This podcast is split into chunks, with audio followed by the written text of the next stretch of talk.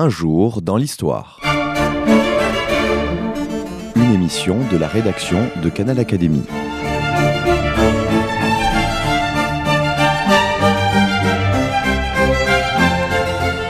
On retrouve Christophe Dickès.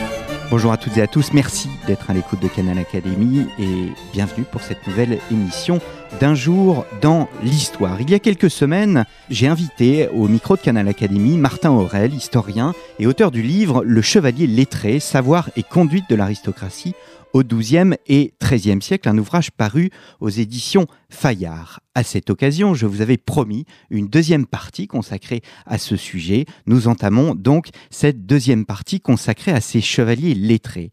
Le livre de Martin Aurel commence par une affirmation. La Renaissance n'a pas eu lieu au XVIe siècle, mais bien au XIIe et au XIIIe siècle. À l'appui de cette thèse, eh bien, tout simplement, la culture qui se développe chez ces chevaliers. Alors dans cette première émission consacrée à ces chevaliers lettrés, nous avons décrit l'instruction, l'éducation, l'alphabétisation et la scolarisation, le rôle de la transmission, quel rôle notamment jouaient les parents dans la transmission de la culture et le rôle majeur de la mère et donc de la femme dans cet environnement.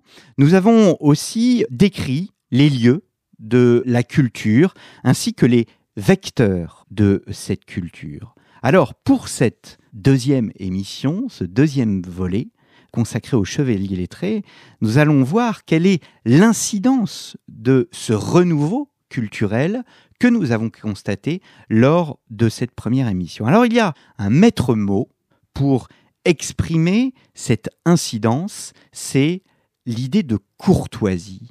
Comment Martin Aurel. D'abord, bonjour. Bonjour, Je ne vous ai pas salué.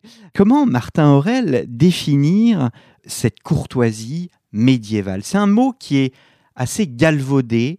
Vous le dites d'ailleurs, puisqu'on nous en avons une vision très 19e siècle, très romantique, l'amour courtois. Comment définir cette courtoisie médiévale?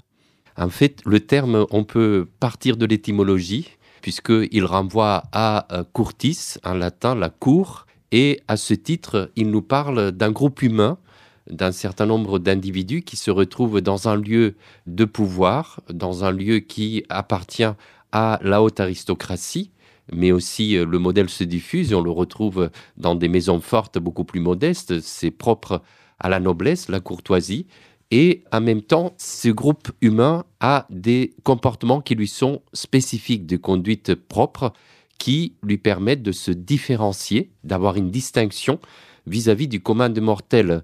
Donc la courtoisie, c'est un code, ce sont des conduites, des manières, des contenances, c'est tout cela à la fois. C'est une forme de noblesse? Certes, comme je viens Ce de qui le dire. annonce la noblesse. Quand on parle d'une personne noble, au fond, c'est une personne qui a une attitude courtoise, et donc c'est, sans vouloir faire d'anachronisme, c'est ce qu'on appellera plus tard cette noblesse? Oui, tout à fait. Ce n'est pas du tout anachronique. Au contraire, ça a commencé euh, d'une façon très nette euh, dans la période médiévale et même peut-être dans l'Antiquité. On parle d'une noblesse d'âme, c'est-à-dire que euh, traditionnellement la noblesse est devenue une noblesse, pour ainsi dire, du sang, une noblesse corporelle, matérielle, qui se transmet de père en fils généalogiquement, mais en même temps face à cette notion qui gêne un peu les auteurs chrétiens et même les auteurs stoïciens avant eux, qui considèrent que la noblesse c'est quelque chose de l'ordre de oui du sang, de la race, que cela s'hérite. Eh bien, il y a l'idée d'une euh, façon sophistiquée de se comporter, d'une beauté d'âme qui lui serait supérieure. Et au XIIIe siècle, cette idée est longuement développée. Dante, euh, le plus grand écrivain italien du Moyen Âge, a consacré tout un ouvrage, ou en tout cas une grande partie de Il Convivio, le banquet, à défendre cette notion qui pour lui est bien supérieure à la noblesse traditionnelle, la noblesse du sang. Alors on pourrait définir les choses en présentant ce qui n'est pas courtois. Est-ce que le monde rustique est un monde complètement étranger à ces espaces ou à, à cette culture courtoise? Oui, tout à fait. Vous avez Chrétien de Troyes, le plus grand romancier français, fin XIIe siècle, en champenois, qui écrit Je préfère un courtois mort qu'un vilain vivant. Et pour lui, le vilain, c'est le rustique, c'est le paysan. Même le terme érudition que nous employons couramment pour parler d'une certaine forme d'éducation ou de savoir, cela veut dire extraire de la rusticité. Et Roudiré, c'est le monde de Rustre, qui est le contre-modèle de l'homme courtois. Et à ce titre, donc, nous avons cette opposition qui est très présente dans la mentalité aristocratique. Vous voyez quand dans le roman courtois, le roman de Chrétien de de Troyes, par exemple, Ivan le chevalier au lion, apparaît un paysan, c'est un être euh, qui est proche de l'animalité. Il est courbé, il regarde le sol, il porte de peaux de bêtes mortes qui n'ont même pas été tannées, il se défend par un bâton qui est aussi le symbole des fous, il est hirsute, d'ailleurs son visage est complètement bronzé, il a le hâle qui est le propre de la paysannerie, donc euh, il est à peine proche de l'homme. Et par opposition à lui, vous voyez apparaître ces chevaliers errants sur un cheval, donc il peut le toiser, le regarder de haut, ne serait-ce que par la hauteur que lui donne la monture, et aussi il a des manières, il a une façon de se tenir. Donc c'est ce contraste entre le monde du rustique, du paysan, et le monde du noble qui définit la courtoisie. Et puis vous avez aussi ce binôme qui est très important, cette dialectique entre la ville et la campagne ville, civitas en latin, cela a donné la civilité, la civilisation.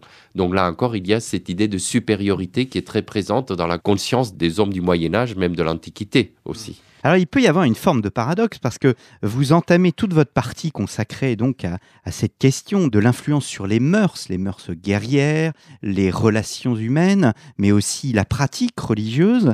Et vous montrez bien que les clercs ont un rôle primordial dans le développement de cette courtoisie, dans l'éloge de cette courtoisie. Et vous dites même, il doit y avoir une forme de charité, elle doit être assimilée à une forme de la charité. La charité, ce n'est pas n'importe quoi, c'est une vertu théologale, c'est une vertu qui ne s'applique pas avec juste milieu, qui doit s'appliquer à fond si vous me permettez l'expression, et je vous cite, conséquence de la grâce, la charité infusée dans l'âme par le baptême établit la communion des saints, un lien supérieur au sein de la chrétienté médiévale. Sa nature théologale élève cette vertu à l'ordre surnaturel.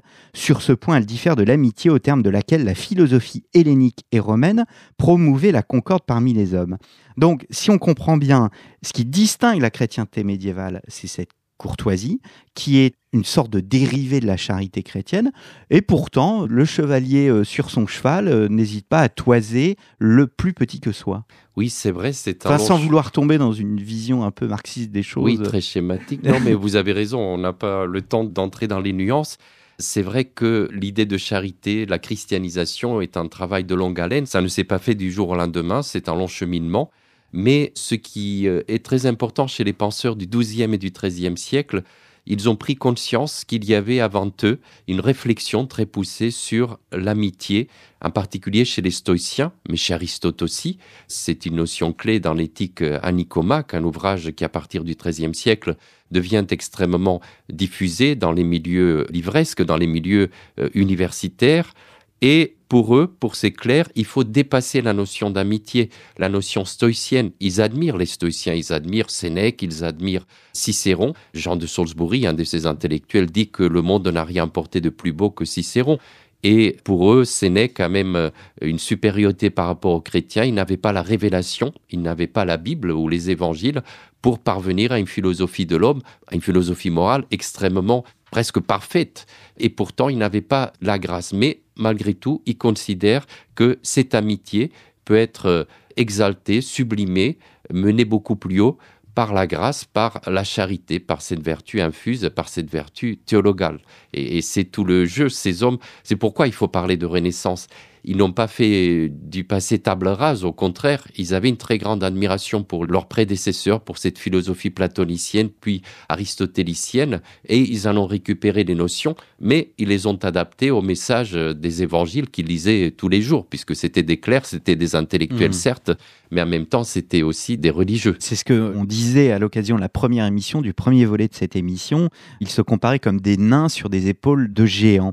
Alors donc, les clercs jouent un rôle, vous dites, un rôle bien évidemment dans la christianisation. Il y a un long processus de christianisation. Est-ce qu'il est difficile pour l'historien, au fond, de distinguer ce qui relève de l'écrit, que l'on voit, que l'on peut étudier, et la réalité du message? Comment euh, l'historien arrive à voir que la société est absorbée des messages cléricaux?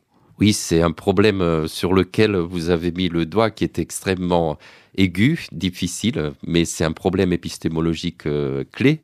Est-ce que les messages transmis par le clergé passe-t-il Est-ce qu'il modifie les mœurs de ces combattants qui peuvent être euh, violents, qui peuvent être pillards? Brigands parfois, qui ne respectent euh, pas toujours euh, l'ordre établi et qui n'en font qu'à leur tête, dans un comportement parfois où les armes sont utilisées sans aucune régulation jusqu'à quel point cela passe? Alors nous avons des textes qui sont des textes normatifs, que ce soit des sermons, par exemple, des homélies, où les prêtres s'adressent particulièrement aux chevaliers, aux guerriers, et ils leur font passer un certain nombre de messages avec des jeux de mots. Par exemple, on leur dit vous dérobez pour des robes, c'est-à-dire vous volez, vous êtes des pillards, euh, même euh, pour votre taxation excessive des paysans, pour vous procurer des beaux vêtements, pour de l'honneur tout à fait mondain, pour la gloriole, pour apparaître, et non pas pour être quelqu'un de profondément intérieurement euh, bon alors que vos vêtements vous donnent une image de vous ou, votre train de vie dépensier, votre facilité à banqueter, organiser de fêtes, euh, vos parties de chasse, tout cela est remis en cause continuellement par cette nouvelle pastorale, par cette insistance des clercs auprès des chevaliers.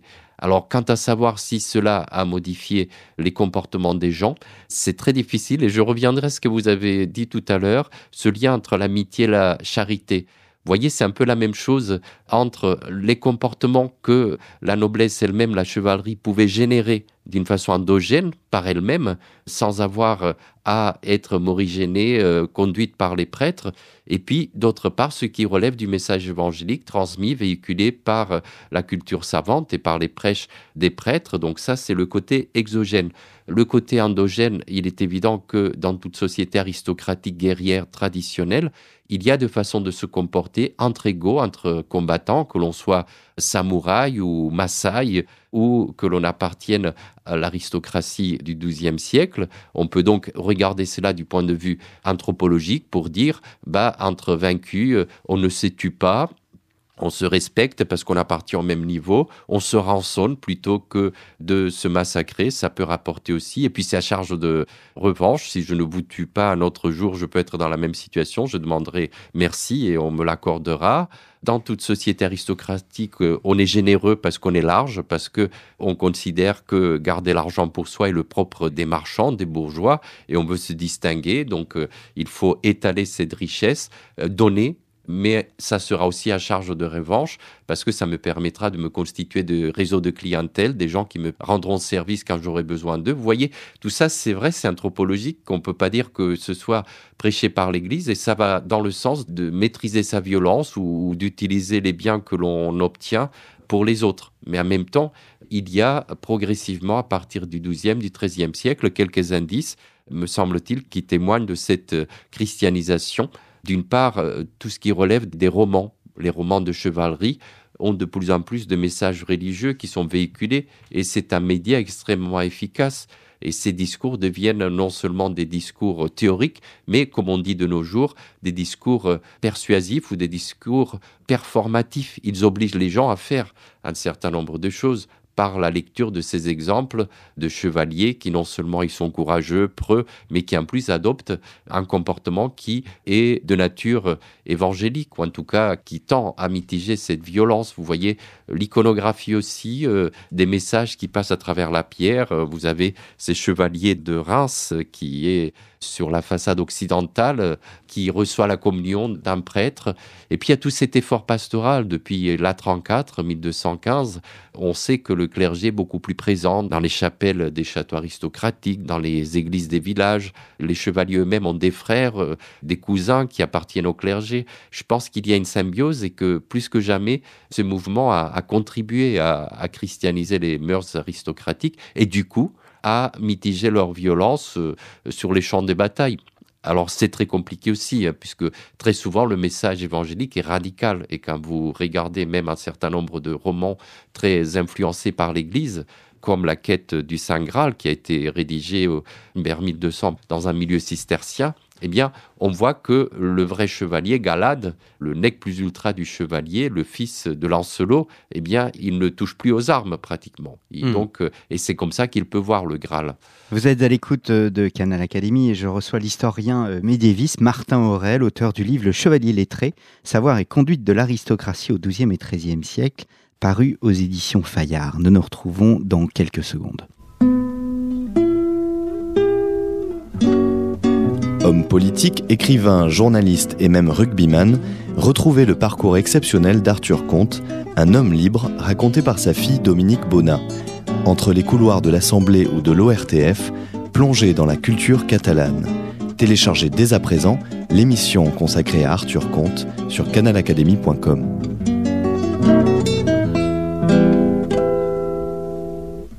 Nous entamons la deuxième partie de cette émission consacrée aux chevaliers lettrés. Je reçois l'historien Martin Aurel. Je n'ai pas dit, Martin Aurel, que vous aviez reçu le prix Bordin 2008 de l'Académie des inscriptions et des belles lettres hein, pour votre livre La légende du roi Arthur. Et je renvoie nos auditeurs à l'émission que nous avions enregistrée à l'occasion. On a laissé nos auditeurs avec l'idée... Voilà, de ce que serait l'idéal chevaleresque, et on voit peu à peu que les clercs christianisent hein, réellement cette société, même dans les rites chevaleresques, comme l'adoubement, ça devient un acte religieux? Alors ça, c'est un vrai problème. Là encore, nous avons affaire à quelque chose qui est extrêmement ancien, un rite initiatique, comme il en existe dans toutes les sociétés, où l'adolescent qui prétend intégrer la caste guerrière, le groupe des combattants, doit passer par euh, une épreuve et une cérémonie, des épreuves euh, souvent euh, douloureuses, et ensuite donc il sera accueilli par le groupe des guerriers. C'est une sorte de passage à un âge adulte. Donc toutes les civilisations ont ce genre de rite de passage, de rite initiatique, d'initiation. Et puis, bien entendu, on sait qu'en Occident, depuis les Germains, depuis Tacite, qui est un historien romain qui décrit la cérémonie de remise d'armes de la lance, de la framée aux jeunes Germains dans la clairière d'une forêt, on sait que ce genre d'initiation existe en Occident. Et puis aussi chez les Romains, chez les légionnaires, c'était beaucoup plus institutionnalisé. On accordait le baudrier, c'est-à-dire la ceinture avec le glaive au ceinturion. Très bien. Ce qui arrive, c'est que ce rite, progressivement, obtient, même s'il est très ancien, même s'il est païen, un certain nombre de marques distinctives qui le christianisent. En particulier, il y a des bénédictions de la part des prêtres. On tend aussi à le célébrer pendant la messe dans une église, en particulier le jour de la Pentecôte, puisque c'est le jour où le Saint-Esprit descend pour donner des forces aux chevaliers chrétiens, au Miles Christi. D'ailleurs, depuis l'époque moderne, en Occident, on a conservé un certain nombre de traits de l'adoubement dans le sacrement de la confirmation, dans sa liturgie. Donc il y a là des bénédictions, des sermons aussi, des prêches euh, qui s'adressent de façon symbolique à chacune des armes. Par exemple, l'épée, c'est la justice, elle tranche entre le bien et le mal, elle doit être utilisée à bon escient pour euh, le respect de la veuve, de l'orphelin. D'ailleurs, ce qui est très intéressant aussi, c'est de voir comment il y a une sorte de contamination du rite du sacre royal, de l'adoubement par le sacre royal. Toutes ces formules qui étaient réservées quand le roi était tout-puissant, qu'il pouvait contrôler l'ensemble de la société au seul euh, sacre royal, au seul couronnement, en particulier toutes les formules vétérotestamentaire qui renvoie à cette protection des faibles, la veuve, l'orphelin, tout cela passe aussi dans le rituel Hmm. de l'adoubement. Donc il y a effectivement une présence accrue de prêtres, même si celui qui officie est un laïc, c'est le parrain de l'impétron, du candidat, c'est lui probablement qu'il a formé au maniement des armes, à l'équitation,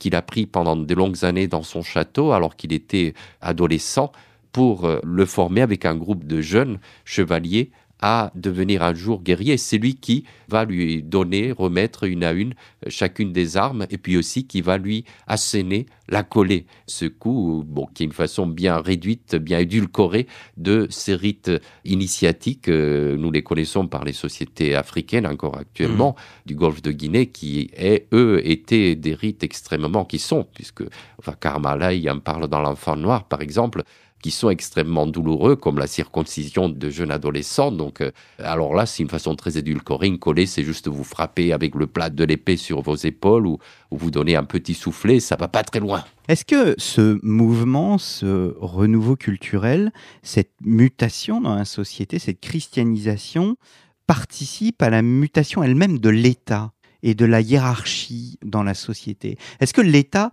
profite, l'État donc finalement le roi, profite de ces mutations? L'État profite euh, absolument de ces mutations, d'une part parce que le clergé est porteur euh, d'une littérature, d'une littératie, d'une écriture pragmatique. Donc c'est c'est le clergé qui connaît la loi, qui connaît les codes, qui juridiques, qui sait euh, rédiger des actes. Donc à ce titre, il y a bien entendu un investissement très profond. Et en même temps, ces mêmes prêtres disent aux chevaliers, vous devez utiliser vos armes au service du roi, au service du bien commun, mais pour qu'il y ait un ordre établi dans la société, pour qu'il y ait un État, un monopole de la violence, pour reprendre la définition de Max Weber sur l'État, il faut que le roi soit l'autorité unique. Et effectivement, dans ce sens, il y a beaucoup de recommandations d'obéissance, de fidélité à la royauté. Chez Jean de Salisbury, un écrivain qui écrit le Polycraticus, l'art de gouverner pour un prince, donc dans en 1159, eh bien c'est un homme qui est très proche de la théocratie, puisqu'il est le bras droit, l'éminence grise de Thomas Becket, qui se bat contre Henri II, contre le roi. Mais dans son système politique, ce qu'il écrit, euh, même s'il est en révolte contre Henri II, ou qu'il va l'être quelques mois plus tard, cet homme est profondément convaincu que l'État est véritablement comme un corps humain, il a une conception organiciste de la société. La tête, c'est le roi, l'âme, c'est le clergé, donc l'esprit vient des prêtres, il faut que le roi les suive, mais les bras, les mains, ce sont les chevaliers. Et les chevaliers obéissent au roi comme les mains obéissent à la tête pour défendre le corps. L'estomac est représenté par les paysans qui nourrissent l'ensemble de la société. Vous voyez cette conception qui est très cohérente et qui donne un rôle prépondérant au roi et le roi a des possibilités de contraindre désormais parce que les chevaliers comprennent aussi que c'est leur intérêt, qu'il faut chercher le pouvoir là où ils se concentrent de plus en hmm. plus et qu'ils peuvent servir la royauté, s'engager par des serments de fidélité à, son égard et qui vont avoir aussi des contreparties euh, sociales, euh, économiques euh, grâce à ces services. Est-ce que l'on peut dire en quelques mots, parce que je voudrais passer au savoir-être et à la civilité, est-ce que l'on peut dire que la croisade est aussi une conséquence de ce renouveau culturel et de cette mutation de la société? Ah, C'est un problème très complexe, la croisade. C'est vrai que je viens de vous dire que le clergé aide à mitiger la violence des gens. Le clergé réoriente. Voilà, c'est une sorte d'exutoire, de, de, déversoir. Euh, le Proche-Orient, en plus, c'est beaucoup plus facile à justifier du point de vue idéologique ou de la théologie politique, si vous voulez, puisqu'il y a tout un discours autour de la légitime défense des lieux saints qui ont été occupés injustement par euh, les envahisseurs, par les païens, on dit à l'époque les musulmans ou les hérétiques, puisqu'on considère l'islam une hérésie au XIIe, XIIIe siècle très souvent. Donc il va falloir chasser ces envahisseurs qui sont venus de façon injuste. Donc il y a ce discours qui est là-dessus. Alors c'est sûr, c'est une forme aussi de une canalisation de la hmm. chevalerie vers, euh, vers hmm. l'extérieur. Je ne me souviens plus du passage, mais il y a une vraie tolérance, hein, je crois, sans vouloir euh, euh, voilà remettre en cause tous les canons sur la croisade, dans le comportement à l'égard et des juifs et des païens qui n'étaient pas appelés les, les, les, musulmans, il y a des recommandations religieuses qui relèvent aussi d'un comportement courtois. Oui, alors pour les juifs c'est très différent parce que c'est une religion intérieure, ils sont en Occident, et comme dit Saint Bernard et beaucoup de penseurs du XIIe siècle, ils sont euh, un témoignage vivant de la rédemption de la mort du Christ. Donc il faut les respecter parce que c'est un mémorial. Ça nous apprend que le Christ, qui d'ailleurs est juif, a vécu. Donc à ce titre, on se doit de les respecter dans la théorie, dans les écrits théologiques. Après, dans la pratique, malheureusement, il y a des pogroms, il y a des débordements. Quant aux musulmans, il peut y avoir des formes d'échanges sophistiqués entre de respect mutuel, c'est vrai. Euh, on songe à Richard Cœur de Lion et, Saladin qui se sont envoyés euh, beaucoup de compliments, qui euh, ont même proposé un mariage de la sœur de Richard avec Saladin ou avec le frère de Saladin. Bref, ça s'est pas fait, mais leurs pactes sont allés très loin. Au Frédéric II qui a obtenu d'Al-Kamil, un des descendants de Saladin, qui lui cède sans coup férir à 1229 euh, Jérusalem. Donc il pouvait y avoir ces formes de, respect euh, entre guerriers. On a des textes aussi des Arabes eux-mêmes, d'un auteur syrien qui s'appelle Ouzama, qui raconte comment ses relations avec les Templiers pendant les périodes de trêve à Jérusalem hmm. sont excellentes et qu'il le laisse prier dans le temple qui est l'ancienne mosquée à Al-Aqsa quand il va à Jérusalem. Alors il dit en revanche, les Francs qui arrivent d'Occident, les croisés, eux, ils me méprisent, ils essaient de me hmm. chasser, alors que les... vous voyez, il y a peut-être une différence entre ceux qui vivent au quotidien avec les musulmans, qui les connaissent, qui ont des liens d'amitié, euh, de cohabitation, mais au-delà, et puis ceux qui arrivent, euh, les croisés, très fervents, très voulant découdre avec l'islam, qui eux sont beaucoup plus fanatisés, entre guillemets. Donc je pense que la réalité est complexe, il faudrait voir au cas par cas. Alors, nous allons être un peu plus euh, légers. Nous allons parler de civilité, hein, parce qu'il y a, parallèlement à ce renouveau culturel, il doit y avoir un, changement de mœurs, et cela passe par le paraître. Hein. Mais là encore, il y a un paradoxe, parce qu'on pourrait se dire, le paraître, on ne peut pas paraître, on doit être vrai. Et donc, il y a à la fois l'extérieur, mais aussi l'intérieur de l'homme. Et les deux doivent être, euh, en quelque sorte, équilibrés. Oui, c'est un vaste programme puisque on a des codes de comportement, de manuels de civilité très précoces euh, au XIIe siècle chez les troubadours du Midi, Guillaume Arnaud de Marsan, Garin Lebrun, donc ce sont des Gascons pour la plupart ou des Catalans qui mettent en avance ces comportements en société, cette conduite à la cour. La cour est un monde difficile, d'intrigues, de cabale, claustrophobique parfois. Il faut savoir se contenir avoir de contenance vis-à-vis des autres pour ne pas les vexer, pour ne pas les provoquer. Et donc, il faut réserver pour soi, je parle comme Norbert Elias, il faut privatiser les fonctions corporelles, donc pour pas se rendre désagréable. Donc, il y a tout cela qui intervient. Alors, est-ce que c'est de l'ordre de la façade? Est-ce que c'est de l'ordre de l'intérieur? C'est un grand débat aussi. Mais quand on lit les codes de civilité, bah, c'est sûr, ce sont des manuels, donc ils donnent des normes extérieures de comportement. On a l'impression que euh, cela concerne surtout euh, la façade, le masque que l'on essaie de se donner. Après, il y a des discours beaucoup plus profonds dans les sermons, dans les... On revient un peu à l'idée qu'on disait tout à l'heure d'amitié-charité. On essaie aussi de faire, et même les manuels de civilité le disent, hein, que ce ne soit pas seulement des actes de pure politesse formelle, mais que ça implique aussi la personne et qu'il y ait une véritable empathie à l'égard de celui pour qui euh, on manifeste de la politesse. Alors le sourire, le sourire, la retenue, l'hospitalité, la largesse, et il y a toute une partie sur la, la façon de se nourrir, d'être à table, avec des conseils très croustillants, on peut dire, hein, appelant à une forme de sobriété. Je vous lis, l'Emmanuel énonce les conseils pardon, au, négatif, ne pas remettre sur l'assiette un morceau déjà mordu, ne pas mettre les doigts dans la salière tant que ceux du partenaire y sont, ne pas donc plonger sa nourriture dans la salière commune, ne pas mouiller ses doigts dans la sauce, s'essuyer souvent les lèvres d'une serviette et surtout, avant d'utiliser le verre, ne pas mettre ses doigts dedans, boire ou jeter le vin dans lequel on a mouillé du pain, ne pas porter la nourriture à la bouche avec le couteau, ne pas jouer avec la serviette.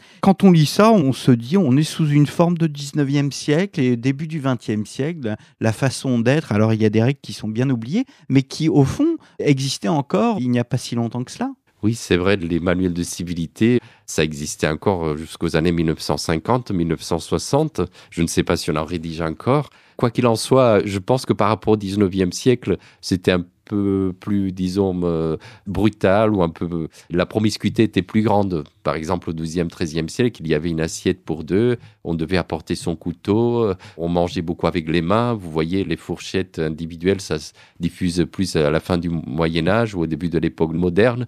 Donc, c'est pas tout à fait encore le XIXe siècle, mais il y a des progrès, effectivement, sur ce plan-là.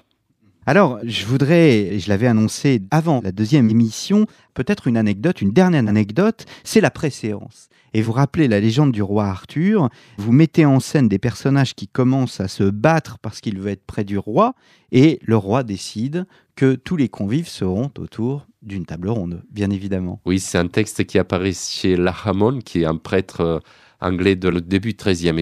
Donc c'est la première fois où il y a une description de cette bagarre généralisée où pour avoir la préséance sur une table euh, rectangulaire, euh, les chevaliers, leurs dames se sont bagarrés. Donc euh, Arthur a été répressif, a été très dur pour eux. Et ensuite. Il fait décapiter le responsable. Voilà, il fait décapiter, mutiler les autres. Enfin, c'est atroce. Et puis, pour que ça n'ait plus lieu, il va donc avoir recours à la circularité. Comme ça, tout le monde est sur un plan d'égalité. Mais l'idée de l'égalité de la table ronde est intérieure, sans cette anecdote. Elle apparaît déjà chez un clerc anglo-normand qui s'appelle Vass et qui, en 1155, dans son histoire du roi Arthur ou dans l'histoire de Breton, le Brut dit déjà pour la première fois que la table ronde est égalitaire et que tout le monde est au même niveau sans préscience. Et c'est un point important. Le roi Arthur, malgré tout, a un prestige, un pouvoir à l'égard des siens. C'est une sorte de primus inter pares, le premier parmi ses pairs, mais en même temps, les chevaliers sont mis en valeur. D'où, je vous lis, pour éviter dans l'avenir ces conflits, un menuisier de Cornouailles lui fabrique une table circulaire comportant 1600 sièges. 1600 sièges, nous sommes bien évidemment ici dans la légende, mais toujours dans l'image, afin de parfaire en quelque sorte le fidèle. Alors, qu'est-ce que l'amour courtois? Je l'avais annoncé à l'occasion de la première émission, c'est ce que nous allons voir après cette dernière pause.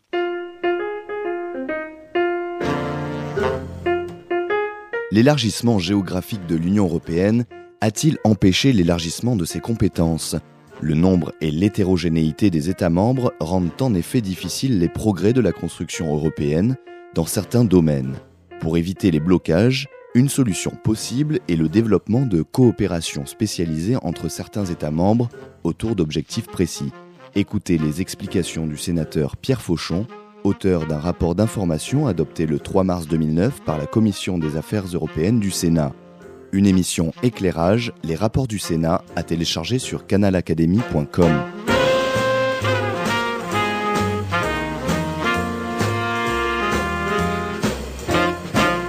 Nous entamons la dernière partie de cette émission. Je reçois l'historien Martin Aurel, auteur du livre Le Chevalier lettré, savoir et conduite de l'aristocratie au XIIe et XIIIe siècle, un livre paru aux éditions Fayard. Nous avons réalisé avec Martin Aurel une première émission consacrée à l'instruction, l'éducation, les lieux de la culture. Et nous consacrons donc cette émission aux mœurs, aux mœurs guerrières et également à l'amour courtois. Alors l'amour courtois constitue un des piliers de votre ouvrage. Il y a plusieurs façons de décrire cet amour, en tous les cas plusieurs qualificatifs. Amour vrai, amour bon, amour du cœur, amour courtois, c'est le, le thème de courtoisie qui s'est imposé. Oui, tout à fait. C'est un savant, un académicien, si mes souvenirs sont bons, du 19e siècle, Gaston Paris, qui a lancé cette euh, expression amour courtois, alors que celle-ci apparaît très peu. Je pense qu'il y a juste une occurrence dans les 2500 chansons des troubadours, donc chez les troubadours qui ont développé les thèmes de l'amour courtois pour la première fois à la fin du XIIe siècle tout au long du XIIe siècle, eh bien, il n'y a qu'une seule occurrence d'amour courtois, Cortés à mort, alors que eux, ils utilisent surtout l'expression finamors, c'est-à-dire l'amour fin, l'amour achevé, parfait, un amour sophistiqué aussi. Mais l'expression n'est pas absurde, hein, puisque amour courtois, ça renvoie à toutes ces idées que nous venons de développer, de contenance, du savoir-faire à la cour. Alors justement, par opposition, celui qui n'est pas courtois est rustre, et vous citez André le Chaplin, euh, vous le trouvez un peu cynique.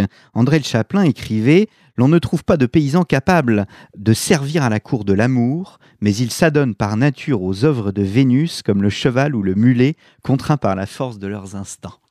Oui, c'est vrai que dans toute société, il y a bah, ce binôme, cette dialectique euh, entre héros agapé, l'amour euh, érotique, l'amour charnel, l'amour euh, passion, incontrôlé, brutal, celui des bêtes. Et puis il y a l'agapé, donc l'amour qui est de l'ordre de l'amitié, qui est sophistiqué, qui est pur, qui est spirituel, qui n'est pas matériel. Et effectivement, les nobles ou les gens des cours jouent sur, là encore sur cette dialectique pour s'affirmer, pour manifester leur distinction. Comment définir cet amour parfait? C'est un amour fidèle, exclusif, constant? Oui, tout à fait. Il y a de cela. Il y a aussi l'idée qui est très neuve finalement, si on y réfléchit, en tout cas d'une façon systématique, cette idée que l'homme doit être soumis à la femme et que finalement il ne peut pas avoir tout tout de suite, mais qu'il faut qu'il s'approche d'elle par degrés, par paliers successifs, et c'est surtout elle qui mène la danse, celle qui décide du rythme, de la façon dont elle va être courtoisiée, celle qui a le dernier mot, et puis l'homme est soumis à elle dans le cadre d'un vocabulaire qui est un vocabulaire féodo-vassalique. Euh, c'est très important aussi parce que c'est propre de l'époque, le contexte de la naissance de la fine à est capital. Les troubadours disent qu'ils font l'hommage à leur dame, à genoux, les mains jointes, tout comme un vassal pouvait accomplir ce rite de l'imixtiomanum, de la jonction des mains, de mettre les mains dans les mains de son seigneur, à genoux. Voyez, ces formes de s'exprimer, c'est resté jusqu'au romantisme, au XIXe siècle, où on se déclarait à genoux, ou en tout cas en faisant la génuflexion, mais c'est des choses qui remontent, cette manifestation de l'amour, à la période qui nous intéresse, au XIIe siècle en particulier. Il y a une tension entre la raison et la sensualité. Il faut, par raison, l'esprit est prompt, mais la chair est faible, mais il faut par raison se contenir et attendre. Oui, absolument. Et là, on peut voir l'influence du christianisme. C'est complexe là encore, hein, parce que l'amour courtois est adultère, donc ça ne cadre pas très bien avec euh, l'enseignement euh, de l'Église. Bon, il est adultère parce que pour les raisons que je viens de vous dire, la dame doit être au-dessus de l'homme. Or, une jeune fille nubile ne compte pas socialement. Une dame, en revanche, une épouse, est à la tête d'un patrimoine, elle a un pouvoir informel, du moins auprès de son mari, donc elle compte socialement parlant, ce qui n'est pas toujours le cas de jeunes filles, même s'il y a des manifestations de l'amour courtois entre des fiancés et puis des mariés, c'est particulièrement dans l'œuvre de Chrétien de Troyes. Mais euh, vous avez donc euh, cette caractéristique, euh, on maîtrise ses passions, bien sûr, les troubadours parlent beaucoup de mesure, mesura, c'est une notion extrêmement importante. On se contient, on retient ses pulsions et on essaie d'affiner le désir. Et au fond, très souvent, le troubadour est heureux dans la non-possession de la femme. Non pas que l'amour des troubadours soit un amour qui ne s'accomplit pas, qui ne devient pas charnel à un moment ou à un autre, toute façon, vous avez 2500 poèmes, chacun d'entre eux présente ses thèmes d'une façon assez différente. Mais ce qui est important, c'est qu'il y ait donc euh, une maîtrise de soi. Et finalement, il y a même un poème très connu de Bernard de Ventadour, le plus accompli des troubadours, euh, qui dit qu'il est heureux quand il fait froid, qu'il est heureux quand il gèle, quand il pleut, au lieu de parler du début printanier, de la reverdie qui va lui permettre de compter fleurettes à Saddam, il trouve son bonheur dans cette privation de Saddam, justement. C'est tout le problème de la présentation, même romantique, même jusqu'à Baudelaire, de l'amour. Tant qu'il n'est pas accompli, on a une vision très haute de la femme et, et finalement, l'amour existe et il est tué par son accomplissement. Vous voyez, charnel. Donc c'est un peu ces thèmes qui nous sont familiers dans la littérature lyrique ou amoureuse, ou romantique, qui, se mettent euh, en place à cette époque. Si vous me permettez ce petit écart quand je vous entends, je pense à la phrase de Clémenceau, le meilleur moment, c'est quand on monte l'escalier. On a l'impression que l'amour courtois, c'est tout ce qui précède l'acte charnel et cette retenue, cet échange, cette courtoisie, ce lien si particulier. Est-ce à dire que par opposition aussi, d'ailleurs vous recitez André Le Chaplin que je citais tout à l'heure, que dans le mariage, l'amour en quelque sorte disparaît? Oui, c'est le grand problème d'André Le Chaplin, mais André Le Chaplin est de la même génération que Chrétien Le Troyes qui dit tout le contraire. Chrétien de Troyes a écrit un anti-Tristan qui s'appelle Cligès, c'est un de ses romans où ou les amours euh, un peu contrariés de deux Byzantins. Bon, l'histoire est très compliquée, j'ai pas le temps de l'expliquer, mais il dit j'ai voulu faire quelque chose de différent de Tristan, où l'amour est adultère, vous voyez. Et André Le Chaplin dit la même chose. Il dit que l'amour au sein du mariage est impossible. Pourquoi? Parce qu'il y a des contraintes et que ces gens sont très sensibles à l'amour consenti. Il faut se mettre dans le contexte social. Dans l'aristocratie, tout mariage à quelques exceptions près, est un mariage prévu par les aînés du lignage, hmm. est un mariage de raison qui a été étudié, qui vous est imposé, que vous le vouliez ou pas, pour des raisons patrimoniales euh, la plupart du temps, voyez, ou de pouvoir, pour une trêve entre deux familles ennemies, on va marier un garçon et une fille de ces deux familles qui désormais s'unissent et donc les deux familles auront un sang commun et on ne pourra plus le verser sur le champ de bataille. Et donc, face à cela, face à cette contrainte, échapper au mariage par un amour voulu, consenti, est un des éléments clés de l'amour courtois, d'où les phrases extrêmement péjoratives, antimatrimoniales d'André Les Chaplin. Bon, il faut savoir aussi que chez les clercs, il y a un discours traditionnellement, puisque ils ont choisi le célibat apostolique, envers le mariage. Il y a aussi, bon, qui est un peu limite de l'ordre de la sévérité, du sérieux, ce qui est de l'ordre de la grivoiserie. Et il reprend aussi ce genre de discours un peu d'étudiant euh, dans la taverne, de Goliard. Euh, donc il y a, c'est un ouvrage complexe, hein, l'art de l'amour d'André Le Chaplin, parce que c'est dans un latin où il y a des jeux de mots, où il y a beaucoup d'humour, beaucoup d'ironie que nous ne saisissons pas toujours. Alors, est-ce qu'on se perfectionne malgré tout avec l'amour? Est-ce que l'éclair arrive finalement à canaliser ses sentiments et à évangéliser et à christianiser cet amour? À mon avis, oui.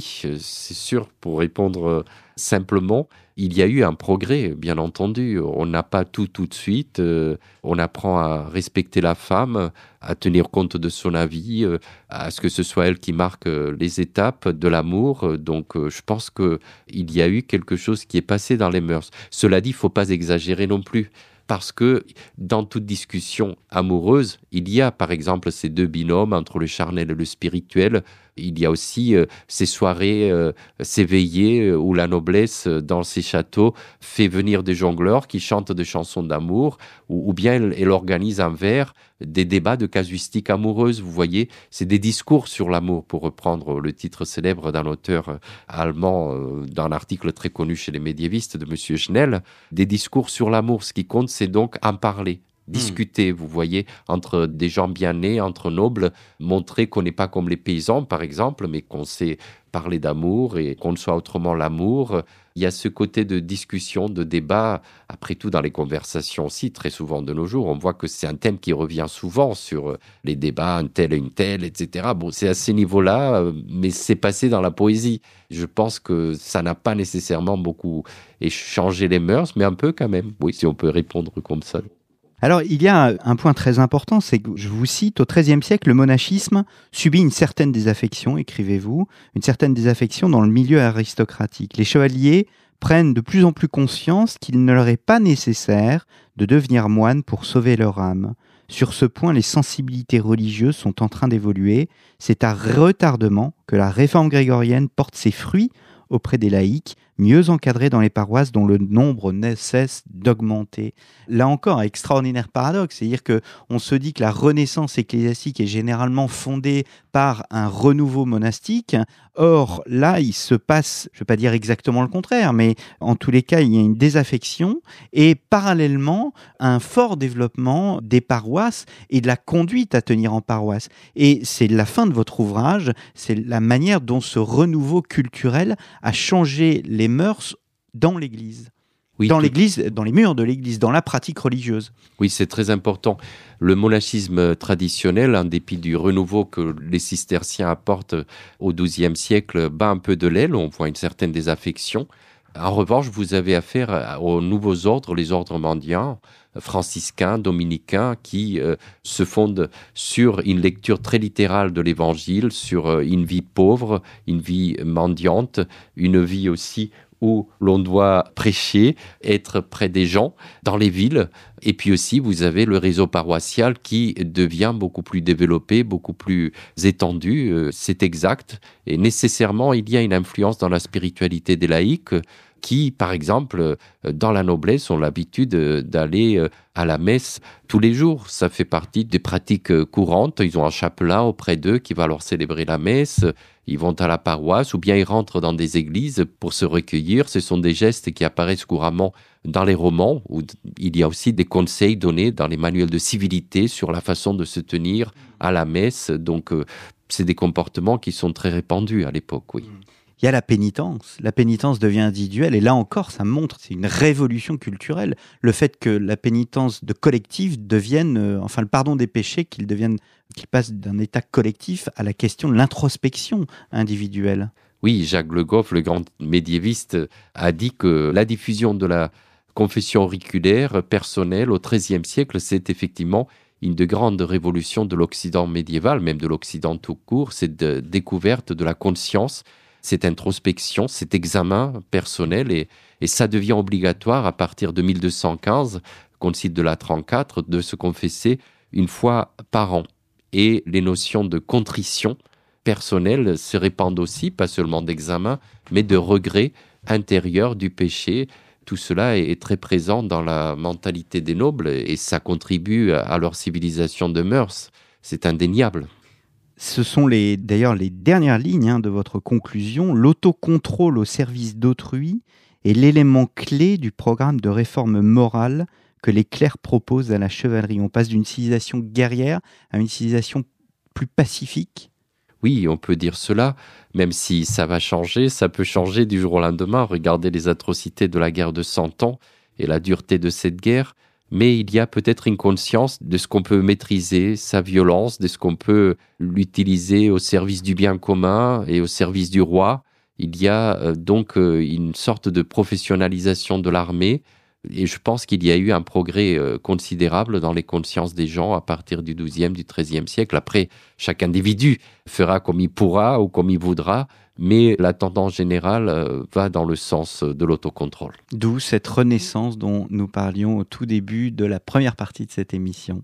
Merci beaucoup Martin Aurel d'être revenu hein, à ce micro pour réaliser cette deuxième émission consacrée aux chevaliers lettrés. C'est le titre de votre ouvrage, Le Chevalier lettré, savoir et conduite de l'aristocratie au XIIe et XIIIe siècle, un livre paru chez Fayard. Je renvoie donc nos auditeurs à la première partie de cette émission et également à l'émission consacrée à la légende du roi Arthur, qui est un livre qui a reçu le prix Bordin 2008 de l'Académie des inscriptions et des belles lettres. J'ai été complet, merci à vous et à très bientôt pour un nouveau numéro d'un jour dans l'histoire.